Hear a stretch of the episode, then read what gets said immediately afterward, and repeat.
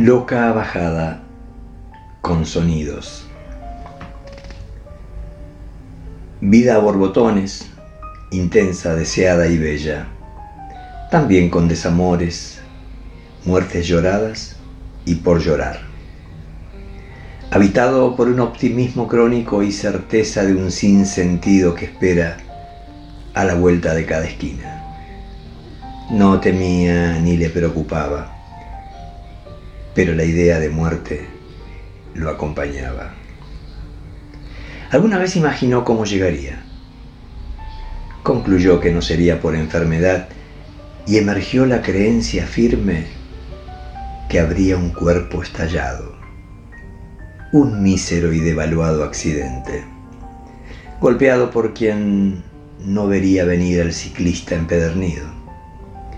Justo este pensamiento se impuso en el momento exacto que las dos ruedas giraban, veloces, y el velocímetro decía 34 kilómetros por hora, ascendiendo a 47 al terminar la bajada.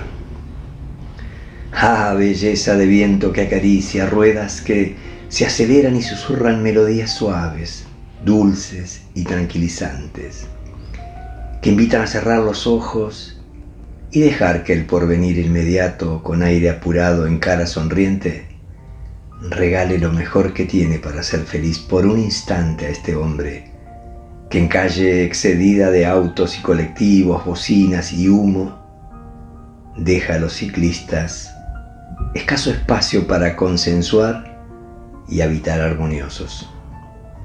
En tanto sus músculos tensos buscan en el fondo del pedal un poco más de fuerza para empujar la marcha. La bajada de calles para los ciclistas tienen ese atractivo insuperable de vencer la gravedad.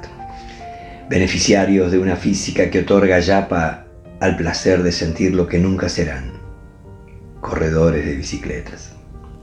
Verdaderos corredores que entrenan, superan marcas, rompen sus membranas musculares y sobrellevan dolores. Que en carrera atropellan bestiales al que va al lado para quitarle lugar y ser primeros, cueste lo que cueste.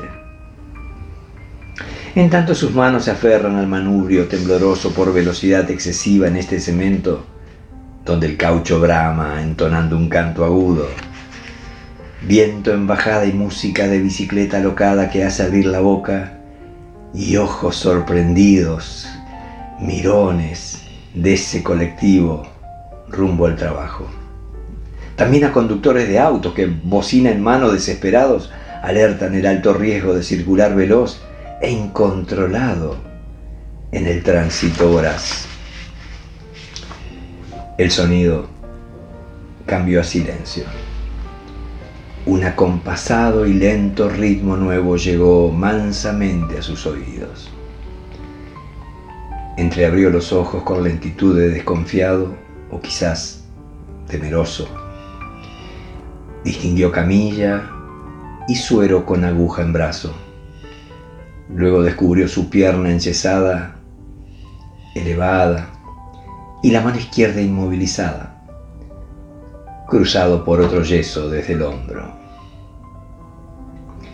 La muerte certera y seguro decidió esperar otra bajada.